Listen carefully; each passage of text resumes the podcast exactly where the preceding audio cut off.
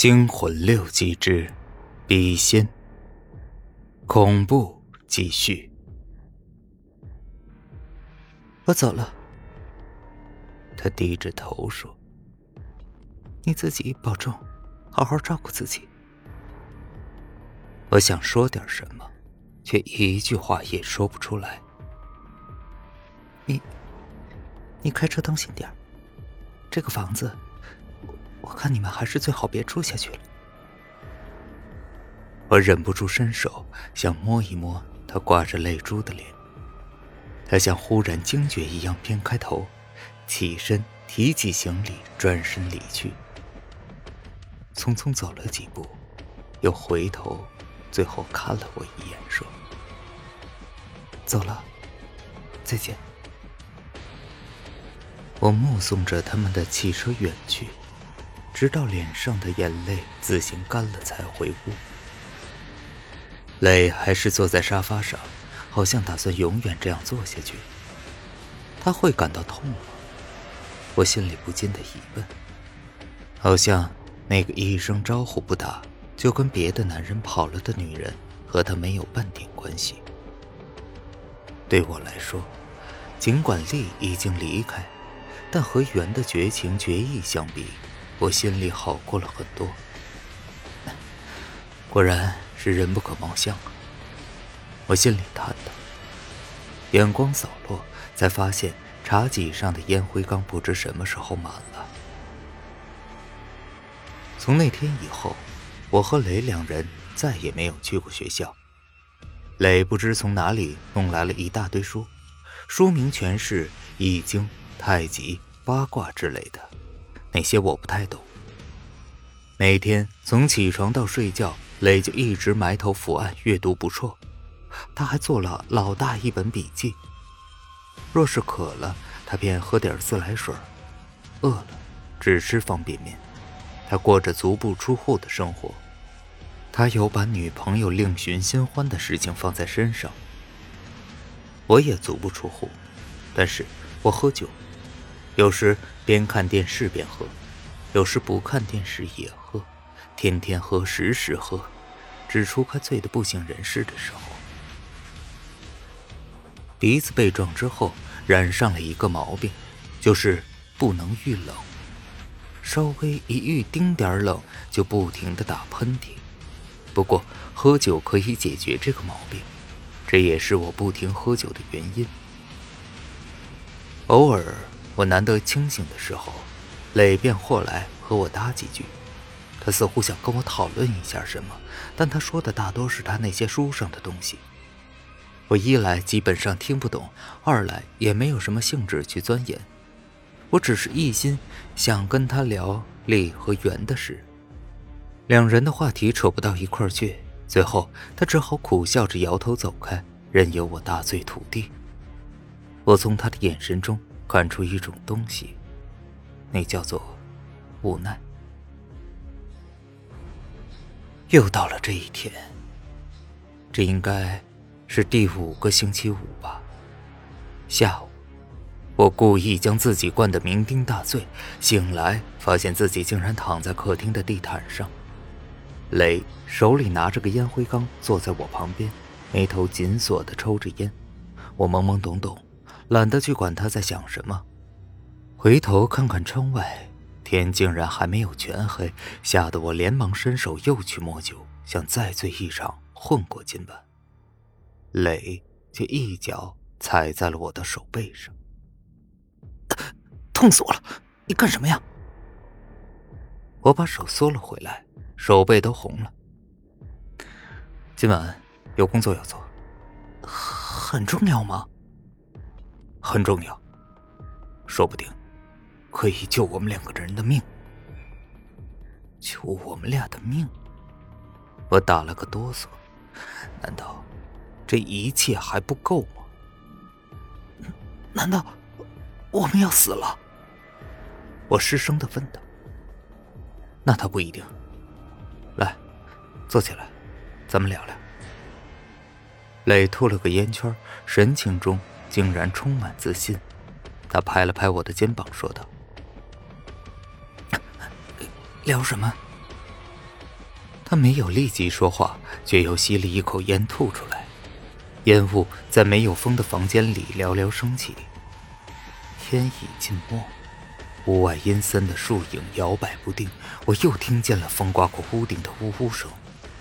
他终于开口道：“我们第一次请笔仙到今天已经整整三十五天了，五七三十五，刚好五个星期。”是吗？我记不大清。脑袋有点沉，只听他又道：“我仔细想了一下这五个星期发生的事情，我发现了一个模式。啊，模式？什么模式？每到星期五，也就是我们请笔仙的那天，就会有怪事情发生，一次比一次厉害。”七天似乎是一个周期，一个恐怖的事件发生的周期。在这七天的时间，绝对的风平浪静，没有任何事情发生。而每一次在事情的末端，都有黑猫的踪迹。请笔仙是在星期五吧？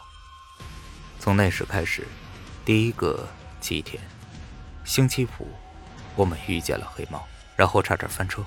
第二个星期五。我们迷路了，也遇见了黑猫。第三个星期五，我们在家，你梦见了鬼，也看见了我身上的鬼，黑猫也出现了。第四个七天，也就是上个星期五，我看见了我后背的鬼影。你毫无疑问的被鬼上身了，要杀黑猫。应该说，我们看到的鬼影，一个白衣女鬼，和我背后的黑衣男鬼，是，是我们请来的一仙吧。是啊，但这我也想到了。嗯，但鬼上身和那只黑猫又有什么关系？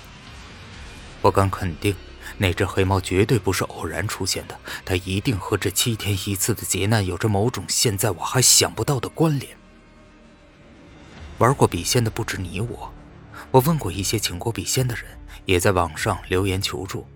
但所有玩过笔仙的人都说是，呃，遇见一些倒霉的事而已，并从来没有像你我这样倒霉法的。不，应该说，不能说是倒霉，是是是邪门。嗯，那请过笔仙的人怎么说？